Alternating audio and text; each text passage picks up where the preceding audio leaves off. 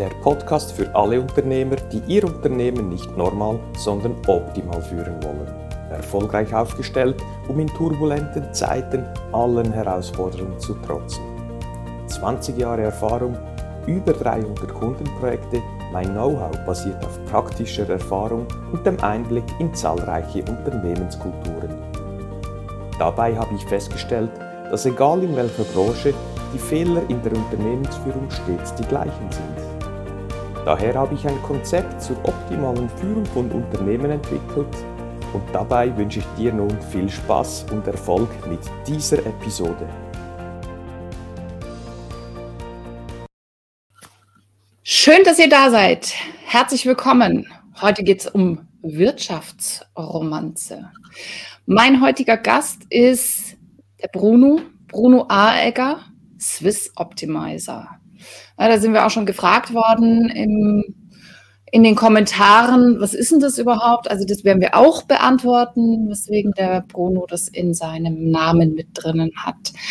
Aber ja, jetzt freue ich mich erstmal oder wir freuen uns, dass ihr mit dabei seid.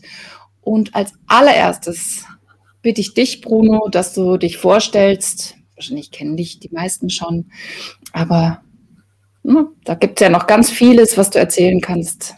Gerne. Zuerst einmal danke, Christine, für die Einladung.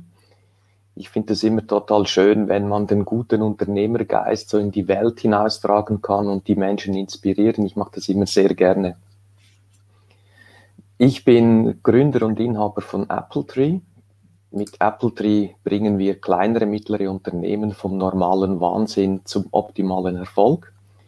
Dazu haben wir ein Programm entwickelt, eine Methode, die der Natur anlehnt. Das heißt, wir vergleichen einen Apfelbaum wie ein Unternehmen und zeigen anhand der Elemente auf, wie eigentlich jeder ganz einfach mit gutem Menschenverstand äh, sein Unternehmen äh, optimieren kann und eben immer, immer mehr am und weniger im Unternehmen arbeiten muss durch das. Das ist so, dass die Haupttätigkeit vielleicht äh, mittlerweile 50 Prozent des Jahres, die anderen 50 Prozent äh, gebe ich Vorträge auf den Bühnen in ganz Europa. Ich war auch schon auf TEDx auf der, dieser Bühne. Das mache ich sehr gerne und habe darunter dann auch Bücher geschrieben. Das erste Buch heißt Der gute Geist deines Unternehmens wurde dann ins Englische übersetzt, ein Bestseller. Und weitere Bücher sind dann entstanden daraus. Ich wollte nie wirklich ähm, Autor werden, das hat sich so ergeben. Vielleicht kommen wir noch darauf, wie das erste Buch entstanden ist. Und natürlich auch das Mentoring, das ist ein wichtiger Faktor für Startups oder ganz kleine Firmen, Leute, die frisch gestartet sind, mit ein paar Freelancern vielleicht und merken so, so kann es nicht weitergehen. Ich bin da nur irgendwie am Strampeln, da helfen wir gerne. Ja. Das sind so die Haupttätigkeiten, die wir machen. Mhm, mhm. Mhm. Das Mentoring, das ist mir jetzt gerade so ins Ohr gesprungen. Was macht ihr da? Das ist ähm, im Prinzip die Apple Tree Methode, die über ein Jahr Be Begleitung ähm, beinhaltet. Das haben wir dann runtergebrochen auf viel kürzere Module, schneller, ähm, voll in die Praxis anwendbar, weil wenn du alleine startest oder alleine bist oder vielleicht mit zwei, drei Freelancern oder Mitarbeitern, dann kannst du noch nicht groß äh, mit deinen Mitarbeitern irgendwas entwickeln oder du hast vielleicht auch nicht ähm, 100 Kunden, mit denen man reflektieren kann. Und da haben wir ein Online-Mentoring seit ähm, mhm. jetzt bald schon zwei Jahren wir machen das seit acht Jahren, aber immer unter dem Radar und jetzt seit zwei Jahren wirklich ähm, auch offiziell. Da trifft man sich über ähm, fünf Module. Alle zwei Wochen treffen wir uns online und tauschen uns aus. Und dazwischen gibt es viele Aufgaben, so dass du nach zehn Wochen wirklich dein Geschäftsmodell hast und dass du unternehmerisch durchstarten kannst und auch Geld verdienst, nicht nur das Problem der Selbstständigen. Sie arbeiten selber und ständig und ganz viel und Ende Monat bleibt zu wenig Geld übrig und das finden wir nicht gut. Da helfen wir. Mhm. Ja, toll. Wow.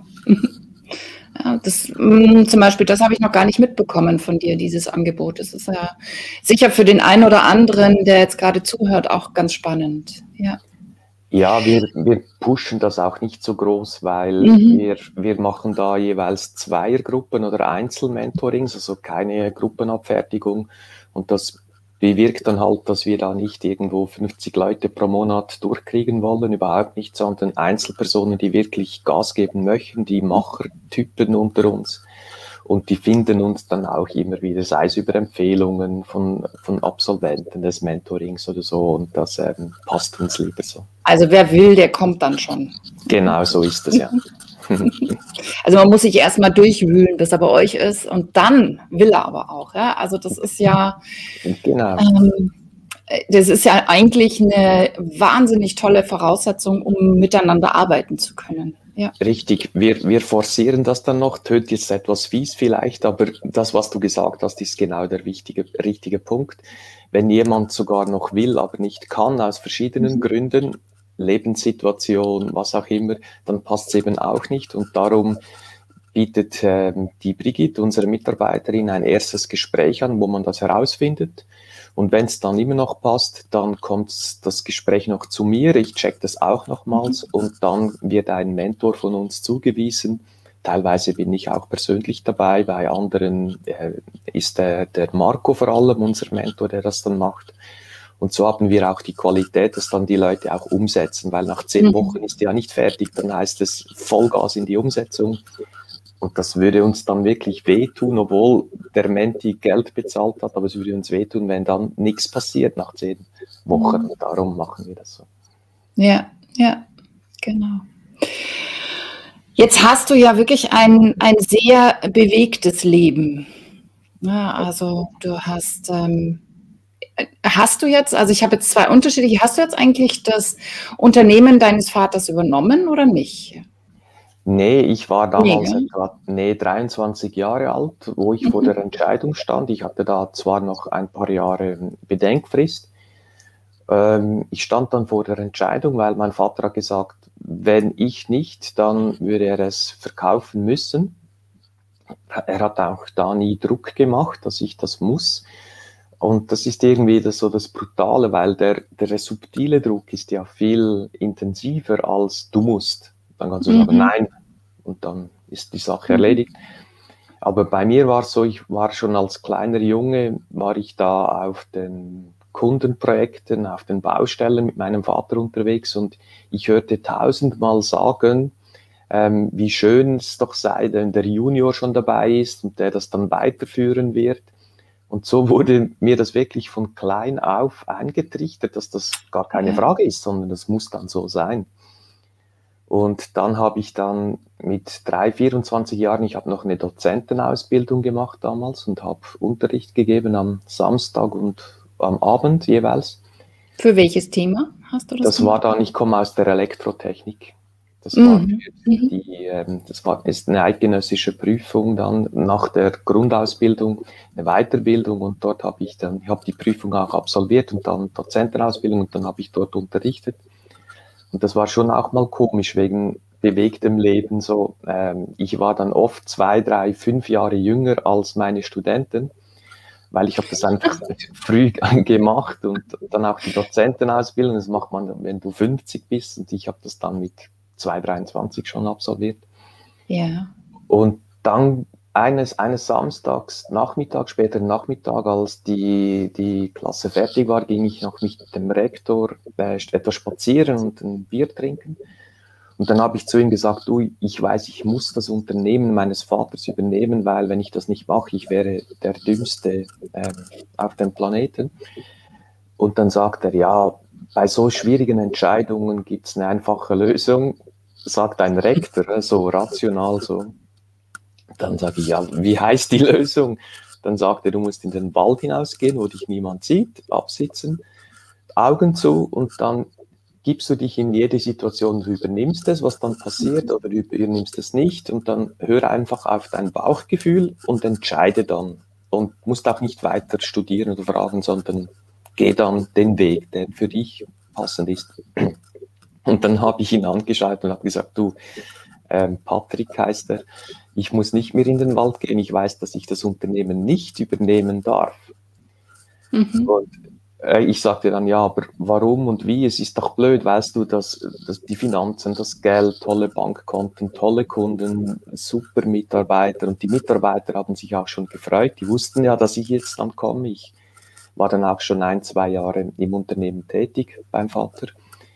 Und dann hat er wieder gesagt, ja, vergiss das, das kommt dann später irgendwann mal. Das ähm, musst du dir nicht groß überlegen.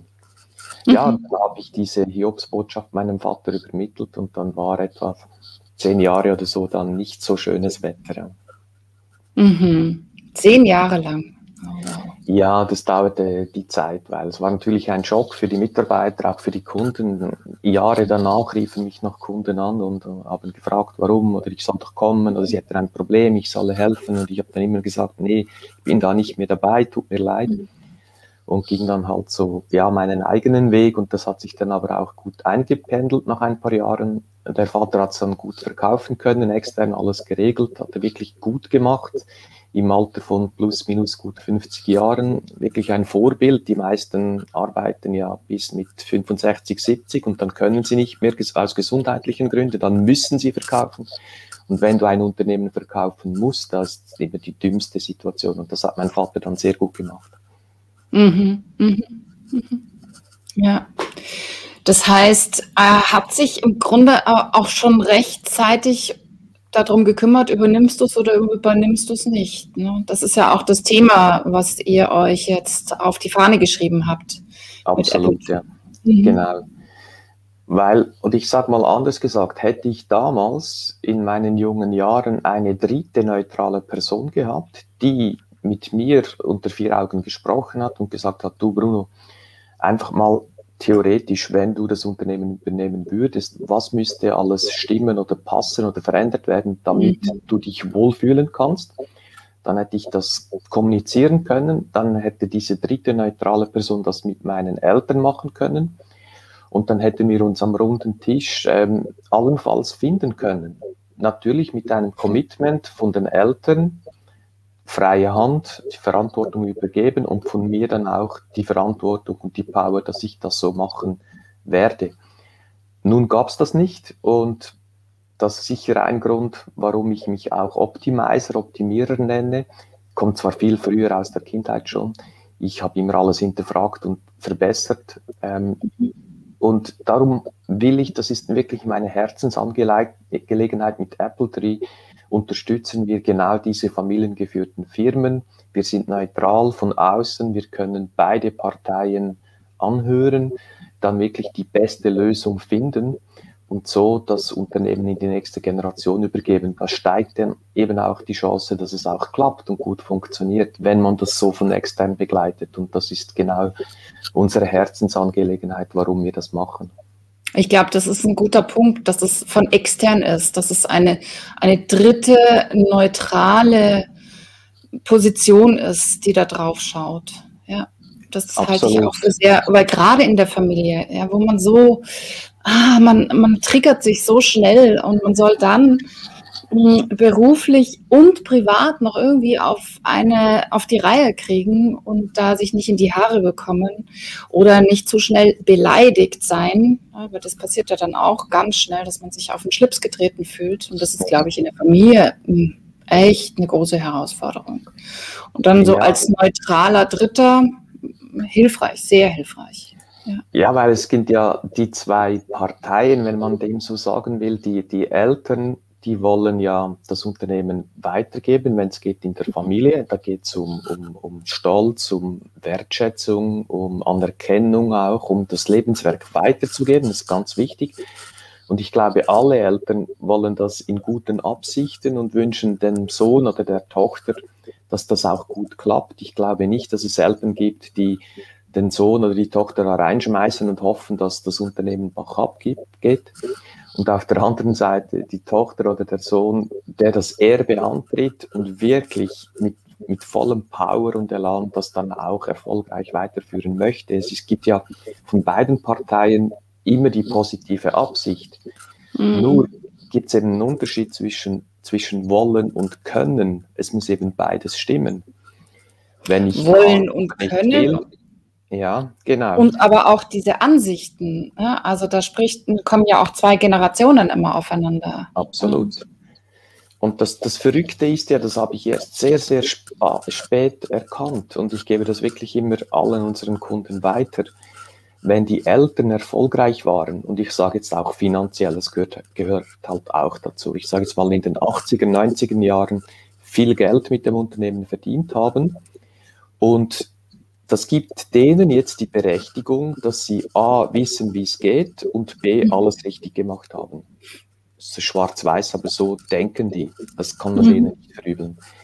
Das heißt, sie wollen jetzt unterschwellig oder bewusst, unbewusst, dass der Sohn das genauso weitermacht, weil es ist ja quasi Proof of Concept. Das geht sicher. Alles andere ist zu risikoreich und das, dann geht das Unternehmen bach ab. Nur hatten wir in den 80er und 90er Jahren andere Zeiten.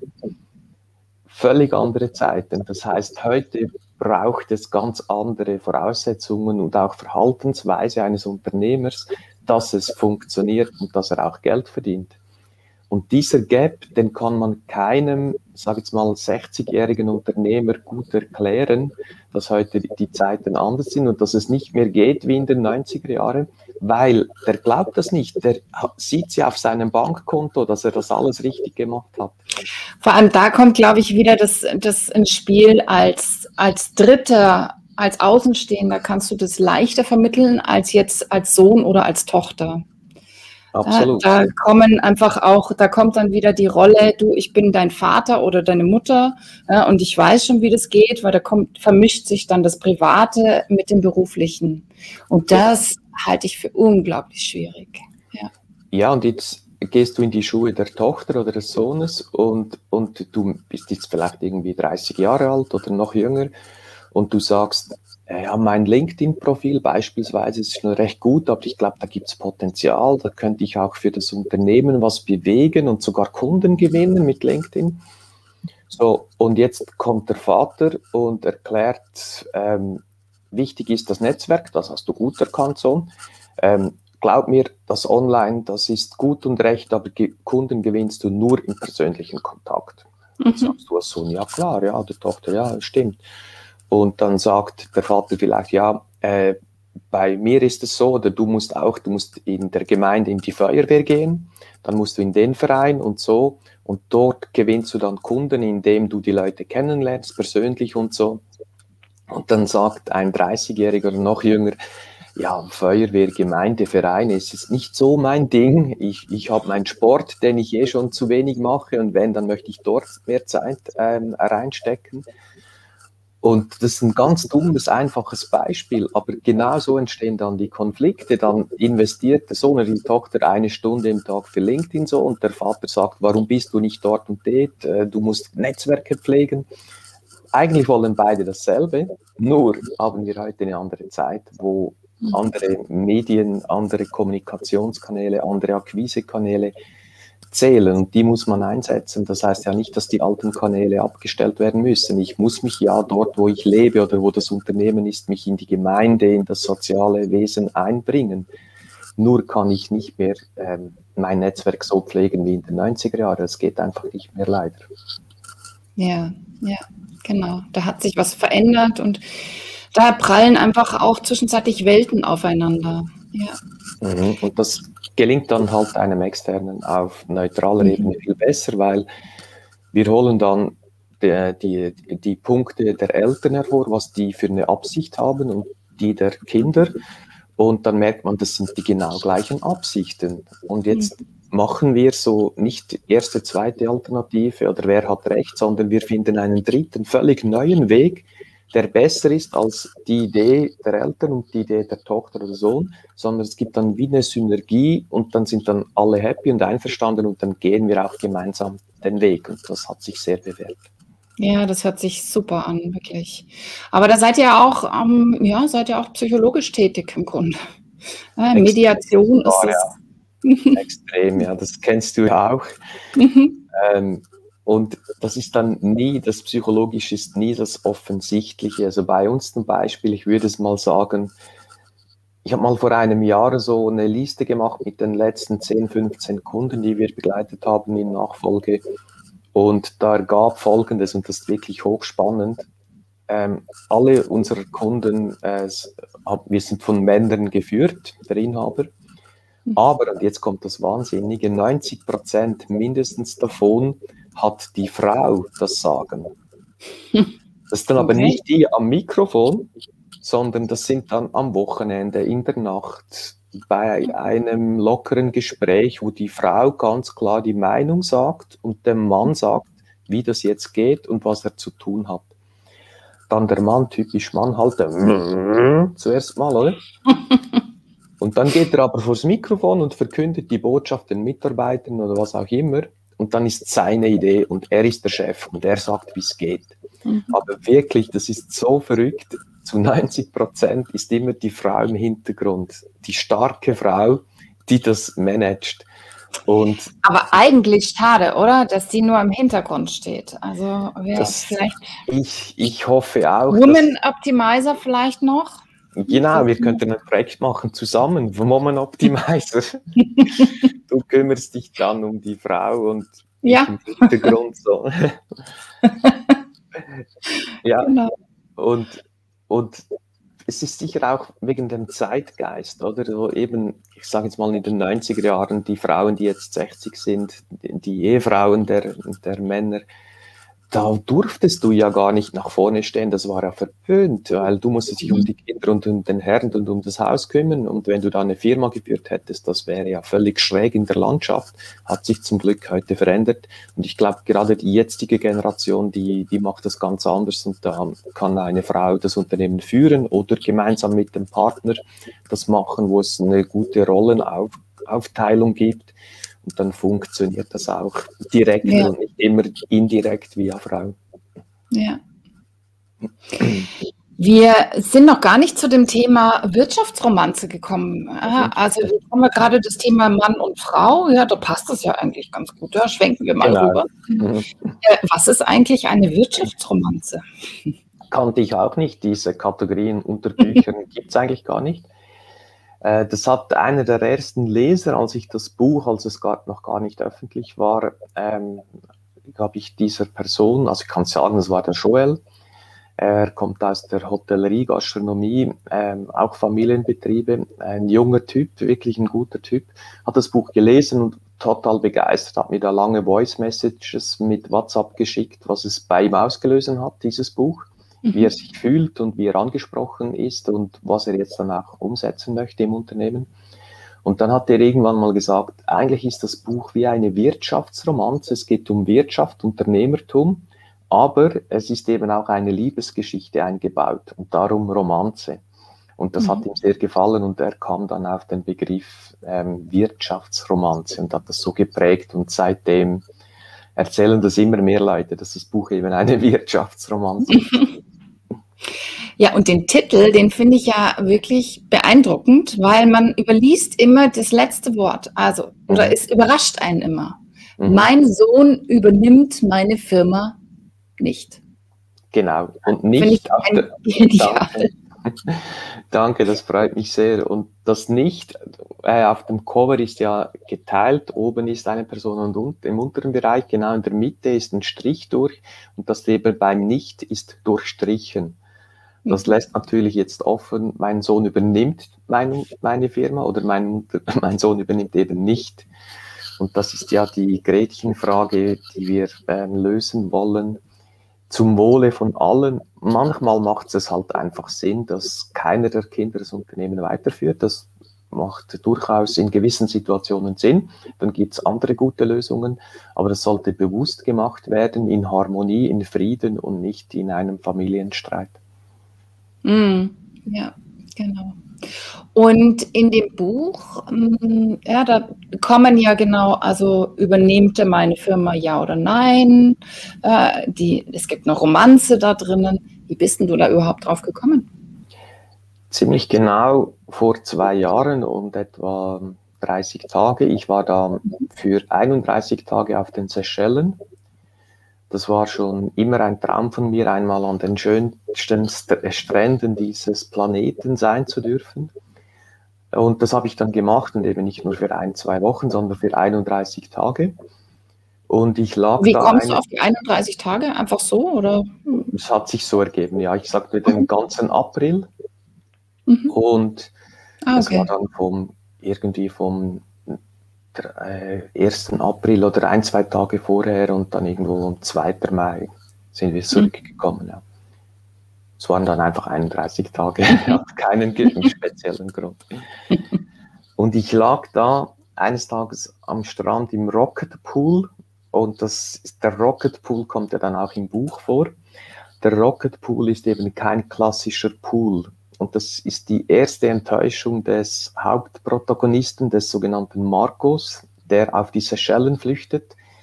Warum er flüchtet, das können wir vielleicht später noch anschauen. Und er ist dann auch im Rocket Pool. Und ich war da, was eben kein richtiger Pool ist, sondern was anderes, was viel Schöneres. Und irgendwo nach ewigen Zeiten, wahrscheinlich nach einer halben Stunde oder so, schaute ich in den Himmel und ich hatte die komplette Idee des neuen Buches. Wie, wo, was, warum.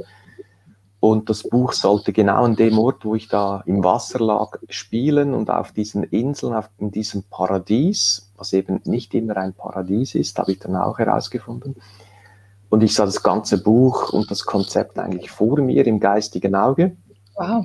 Ja, und ich wollte, ich habe mich, da- mich dann entschieden, das wird nicht mehr wie die letzten Bücher ähm, Geschichten erzählen von unseren Kunden, sondern das sollte ein, eine Art Roman werden, der extrem spannend zum Lesen ist, der den Leser von der ersten bis zur letzten Zeile voll abholt. Und dieser Roman, ich wusste natürlich noch nicht alle Details, aber ich wusste, es muss ein Roman sein, eine spannende Geschichte. Es darf auch die Liebe darin vorkommen oder soll, weil der Unternehmer mit der Frau, die Frau im Hintergrund, wie du jetzt weißt, dann der Sohn, Tochter, so, das möchte ich noch in eine, in ein Liebes, in eine Liebesgeschichte einbinden. Mhm. Und so entstand das ja da im Rocket Pool auf der Hauptinsel in Mahé, ähm, in dem Hotel, was auch im Buch vorkommt. Und dann auf der Reise, ich war auf ganz vielen Inseln, auf den meisten war ich da unterwegs und auf den verschiedenen Inseln haben sich dann verschiedene äh, Szenen in meinem Kopf gebildet und so entstand dann das Buch. Ja, und zwei Jahre später, jetzt ist es, ähm, kann man es in den Händen halten. Das ist doch total schön. Mhm. Und man kann es sich sogar auf die Ohren packen. Ja. Genau, also ich habe alle Register gezogen, E-Book, Ja. Printbook, Hörbuch. Alles. ja, jetzt, also da interessieren mich noch zwei Fragen. Und zwar, hast du das Buch dann wirklich, also auf den Seychellen dort geschrieben und oder hast du es dann wieder zu Hause geschrieben? Wie war das? Oder teilweise? Nee, es, ich mache das so auch bei meinem letzten Buch. Ähm, ich ich habe nicht, beim ersten Buch habe ich das gemacht. Ich schrieb an, Kapitel 1, Vorwort, Kapitel 1 und dann so und so fertig. Mhm. Und dann nach fast zwei Jahren im Lernprozess bei meinem ersten Buch habe ich gemerkt, dass es überhaupt nicht so geht. So schreibt man kein Buch. Es braucht ein Konzept, es braucht ähm, eine Weitsicht äh, und so weiter. Es ist wirklich ein Buch schreiben ist ein Kapitel für sich und das sollte jeder mit einem Profi sich begleiten lassen. Alles andere ist Blödsinn und Zeitverschwendung. Aber ich habe mir natürlich dann die, die Themen überlegt. Ich habe mit meinem Notizbuch gearbeitet. Ich habe die einzelnen ähm, mit ähm, Mindmaps gearbeitet, das gegliedert aufgestellt und so hatte ich dann Ende der Seychellen eigentlich alles beisammen. Und so geht es oft in meinem Leben. Ich denke, bei euch sicher auch. Ähm, Zufälle gibt es nicht, glaube ich.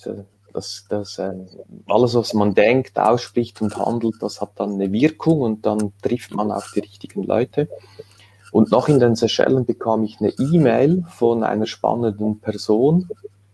Und mit dieser Person gab es dann ein Telefonat noch auf den Seychellen.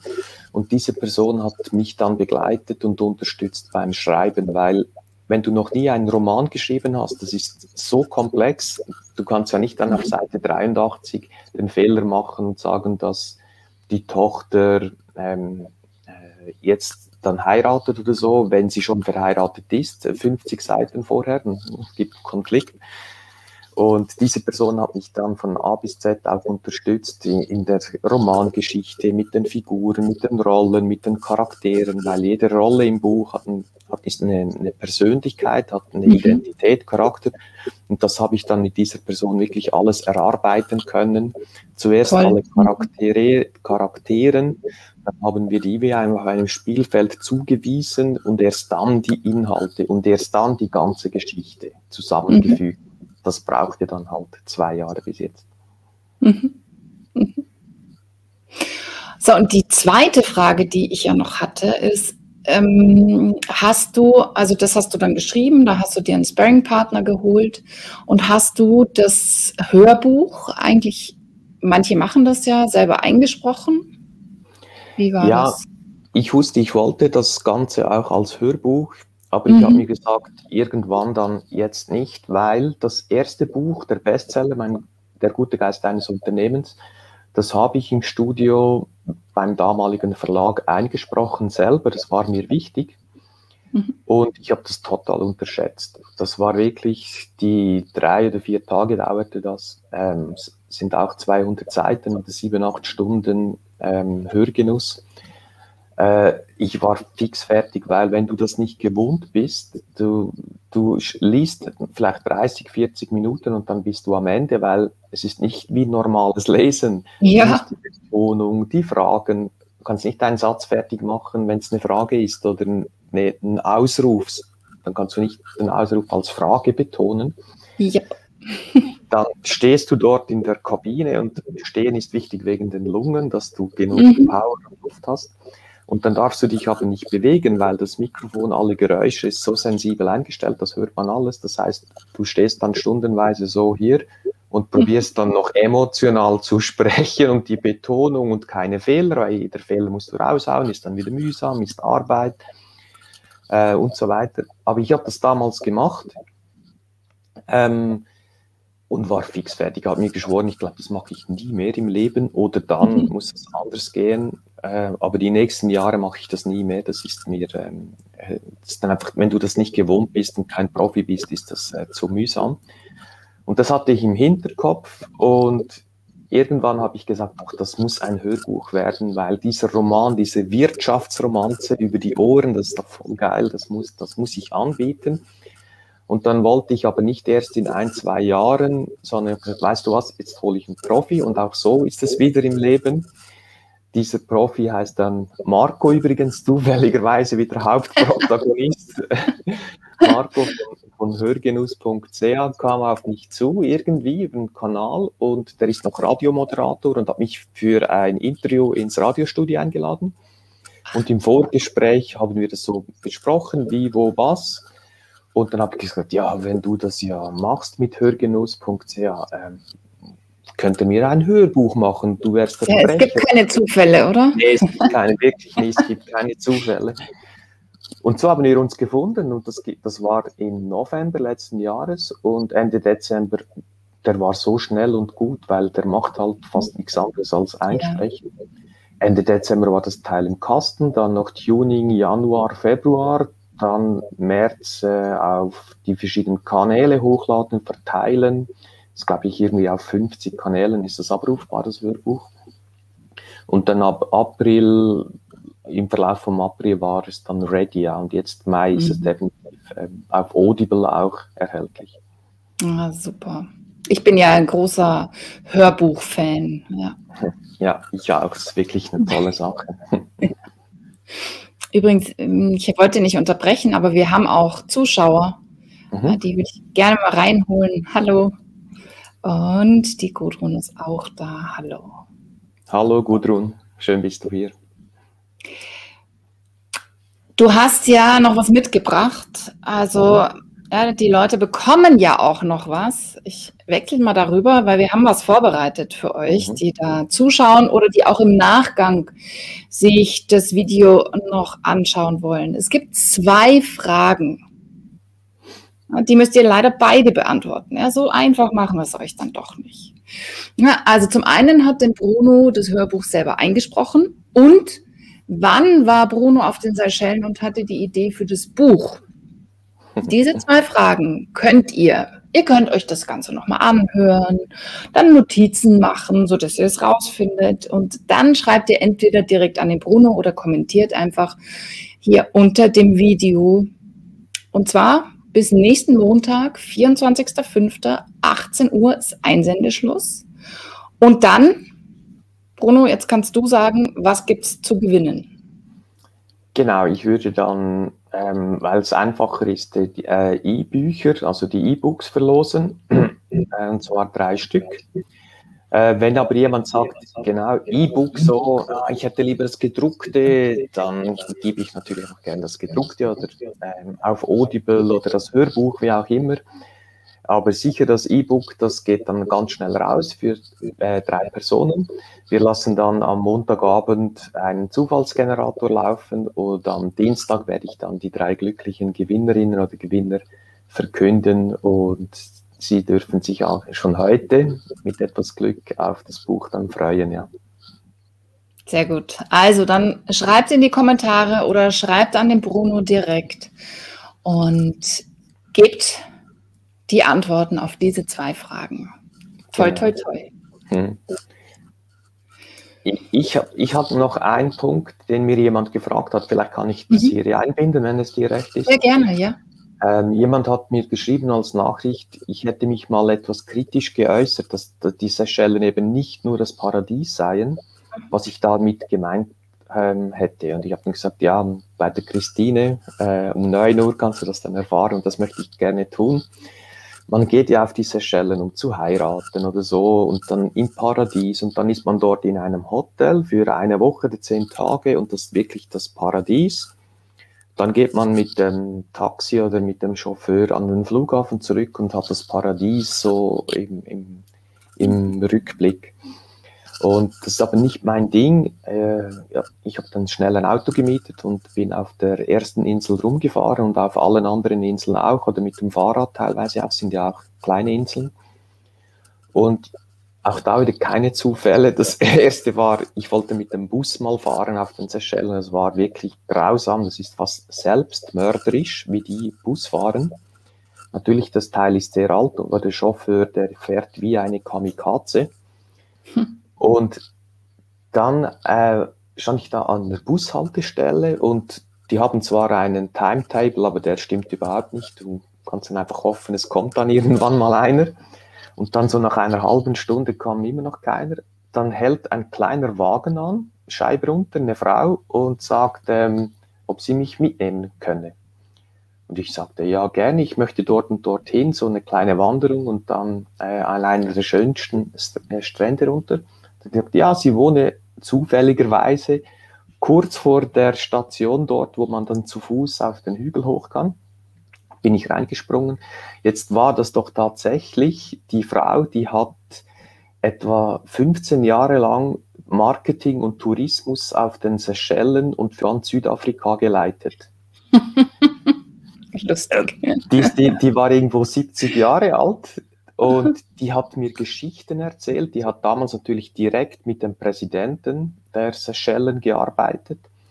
Äh, die war, die hat einen spannenden Mann, der ist leider verstorben der war auch unternehmerisch in Südafrika tätig. Sie lebten lang in Südafrika, äh, auf dem halben Kontinent, Kontinent. Und deren Mann zum Beispiel hatte der, den Flughafen auf den Seychellen eröffnet mit der Königin Elisabeth.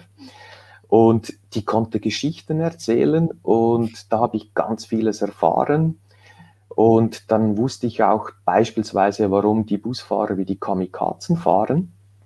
Ähm, was hat sie gesagt, irgendwo 75 Prozent oder so aller Jugendlichen, also bis 17 Jahre, sind 75 Prozent, ja, sind schwerst drogenabhängig oder und Alkoholiker. So, mhm. und jetzt dieser Buschauffeur, oder da trinken einfach alle oder nehmen mhm. gröbere Drogen. Und ich, wenn du mit dem Buschauffeur sprichst und du siehst, die sind alkoholisiert, die fahren wie die Kamikaze, weil das ist dort einfach so. Oder dann werden die 15-, 16-jährigen Mädchen, die werden dann schwanger. Die Jungs gehen irgendwo hin und dann, was machen die? Die brechen die Schule ab. Schule abbrechen, Problem, Bildung. Ähm, Problem Geld, Soziales. Äh, ist ein, eine riesen Armut dort unter den Jungen. Und die mhm. Älteren, die nehmen zwar nicht harte Drogen wie die Jüngeren, aber sind dann, sind dann halt stark alkoholisiert. Und ich habe dann weiter recherchiert und herausgefunden, warum sind dann die, die Älteren, also 40, 50, 60-Jährigen jetzt auch so, sie, die arbeiten auch nichts.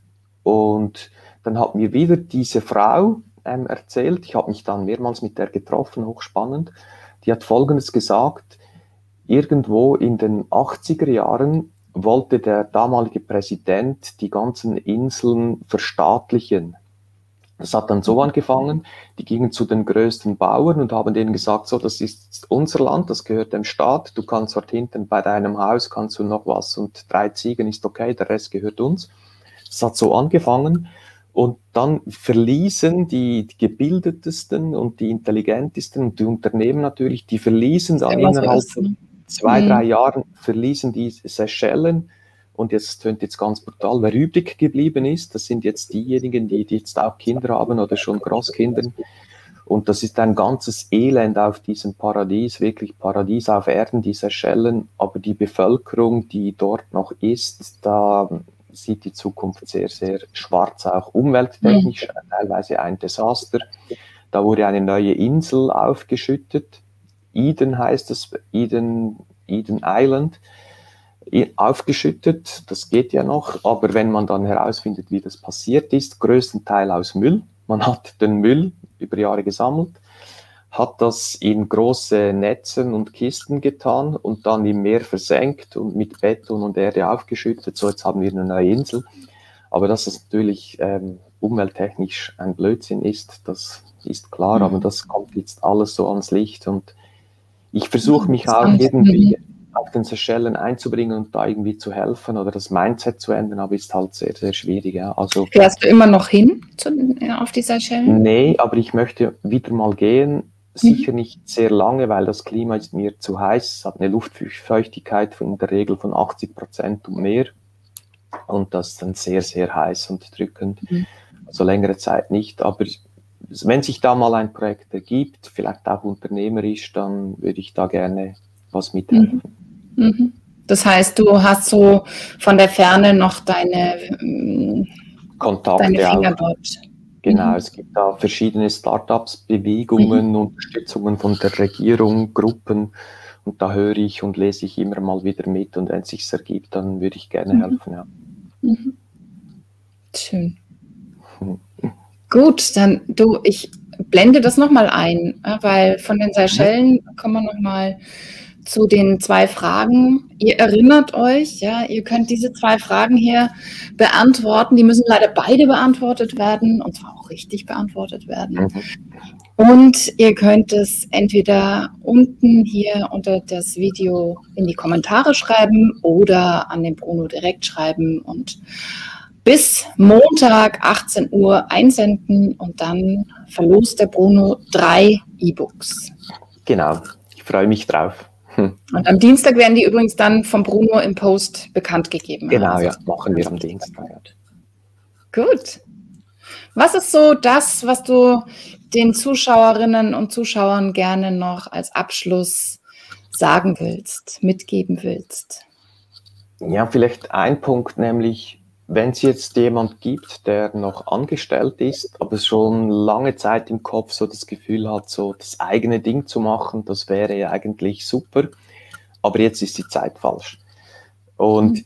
den richtigen Zeitpunkt wissen wir, gibt es nie, aber ich sage wirklich, dass aus tiefstem Herzen, jetzt ist ein sehr gutes Zeitfenster offen, weil die Menschen sind äh, teilweise noch in der Schockstarre, und getrauen sich nicht wirklich zu bewegen. Und wenn man jetzt mit einer guten Lösung kommt, und ich bin überzeugt, wenn man das Ding in sich findet und das dann umsetzen möchte, wirklich dein Ding, dass du dann auch eine gute Lösung hast, wo du Menschen helfen kannst, sei es für ein Produkt oder eine Dienstleistung.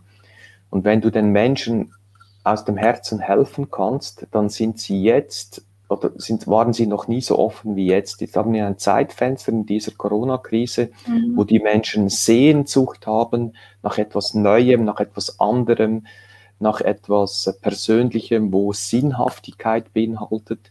Und ich bin sicher, so in einem halben Jahr oder später ist das Zeitfenster zu und jetzt ist es offen und jetzt zu starten, gibt es sogar auch finanzielle Unterstützung allenfalls, aber ich würde nicht darauf zählen, ich würde aus eigenen Mitteln starten. Jetzt ist das super Fenster offen und ich bitte euch wirklich, packt die Chance, macht euer Ding, wenigstens probiert es, dann könnt ihr dann auf dem Sterbebett sagen, ich habe es wenigstens probiert und nicht einfach sagen, ja, ich habe halt jetzt meinen Lohn, ich bin angestellt, der Chef ist mühsam, das Team ist auch nicht lustig, aber ich habe Ende Monat meinen Lohn garantiert. Das gibt's nicht. Die Garantie ist drei, vier, fünf, sechs Monate. Dann ist die Garantie weg, wenn du nämlich die Kündigung hast. Und somit ist das Risiko als Selbstständiger oder gar Unternehmer sogar kleiner, wie ich finde. Und vor allem, du bist in Freiheit, du machst das, was dein Herz sagt und du hilfst Menschen. Das ist mir wichtig. Und also mein mhm. Aufruf jetzt bitte, mach dein Ding, zieh es durch, probiere, starte und lebe in Freiheit und biete Lösungen an für Menschen, die, die du gerne magst. Und die sind nämlich jetzt offen, die warten auf dich. Also pack's doch bitte. Super. Danke dir, Bruno. Da setze ich gar nicht Großes drauf. Schön. Ja. Danke dir, Christine. Danke. Danke euch da draußen, dass ihr zugeschaut habt, zugehört habt und noch zuhören werdet, egal wann ihr dieses Video seht. Danke. Danke und, auch von meiner Seite. Und damit sind wir weg. Tschüss. Tschüss zusammen.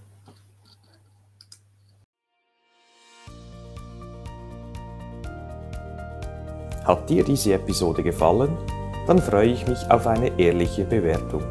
Am besten geht der gute Unternehmergeist um die Welt, wenn du diesen Link teilst. Möchtest du mich als Speaker buchen? Unter brunoarecker mit 2g.com findest du das entsprechende Formular.